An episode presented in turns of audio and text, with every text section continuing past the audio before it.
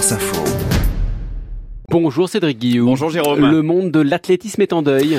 Et oui, la disparition tragique euh, cette nuit de Kelvin Kiptoum. Il était euh, détenteur du record du monde du marathon, 2h35 secondes à Chicago en octobre dernier. Bonjour Guillaume Batin.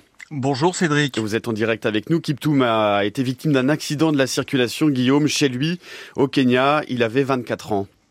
Oui, Kelvin Kiptoum restera dans l'histoire de son pays pour avoir fait tomber le record du marathon. C'était le 8 octobre dernier à Chicago aux États-Unis avec euh, une demi-minute, 34 secondes de mieux précisément que son compatriote, l'ancien recordman Eliud Kipchoge. C'était seulement sa troisième course sur cette distance de 42 km 195. Kelvin Kiptoum était en pleine préparation du marathon de Rotterdam aux Pays-Bas où il projetait de franchir la ligne d'arrivée sous la barre mythique des deux heures dès sa première course officielle. Sa foulée, son endurance faisait déjà la différence. Il avait 19 ans quand il remporte le semi-marathon en France de Belfort-Montbéliard. Kelvin Kiptoum était le grand favori pour décrocher l'une des deux dernières médailles d'or des Jeux Olympiques de Paris le dimanche 10 août. Merci Guillaume. Le président du Kenya, William Ruto, parle ce matin d'un sportif extraordinaire qui a laissé une trace extraordinaire dans le sport et il ajoute Kiptoum était notre avenir. Allez, plus souriant Cédric, la victoire de la Côte d'Ivoire à la Coupe d'Afrique des Nations. Et oui, une compétition incroyable, Jérôme. Une troisième étoile pour la Côte d'Ivoire qui était pourtant au bord de l'élimination en phase de groupe. Et de miracle en miracle, eh bien, les Ivoiriens sont allés chercher la coupe. victoire euh, hier soir, 3 buts à 2 en finale contre le Nigeria. De quoi rendre fier ce supporter ivoirien rencontré hier soir à Abidjan par Franck Ballanger.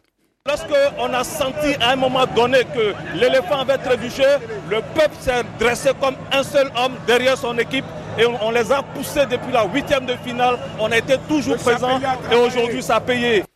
En France, le derby de la Côte d'Azur a clôturé la 21e journée de Ligue 1 hier soir. Victoire de l'AS Monaco sur la pelouse de Nice. 3 buts à 2 au classement. Le Paris Saint-Germain est en tête devant justement les Niçois et les Monégasques. Et puis on parlait euh, des Jeux Olympiques avec euh, le regretté euh, Kiptoum. Eh bien, le Brésil ne défendra pas son titre en football puisque la Seleção, qui est double tenante du titre, a perdu cette nuit contre l'Argentine un but à zéro lors du tournoi pré-olympique et elle ne pourra pas, cette équipe brésilienne, se qualifier cet été pour Paris. En biathlon, le carton continue pour Julia Simon. Troisième course au mondiaux de Nové Mesto pour la Française et troisième médaille d'or hier après le relais mixte et le sprint. Elle a remporté la poursuite féminine. Ça passe aussi pour la France en waterpolo, direction les quarts de finale au mondiaux de Doha. Les Français qui ont battu l'Australie en huitième de finale 11 à 8, ils joueront demain et ce ne sera pas simple contre la Hongrie qui est championne du monde en titre. Et puis c'était l'événement de la nuit aux États-Unis, le Super Bowl, la finale euh, du championnat de football américain. L'ambiance évidemment l'américaine. Taylor Swift est dans les tribunes et une victoire des Kansas City 25-22 après prolongation face à San Francisco. Merci, c'était les sports avec Cédric Guillou.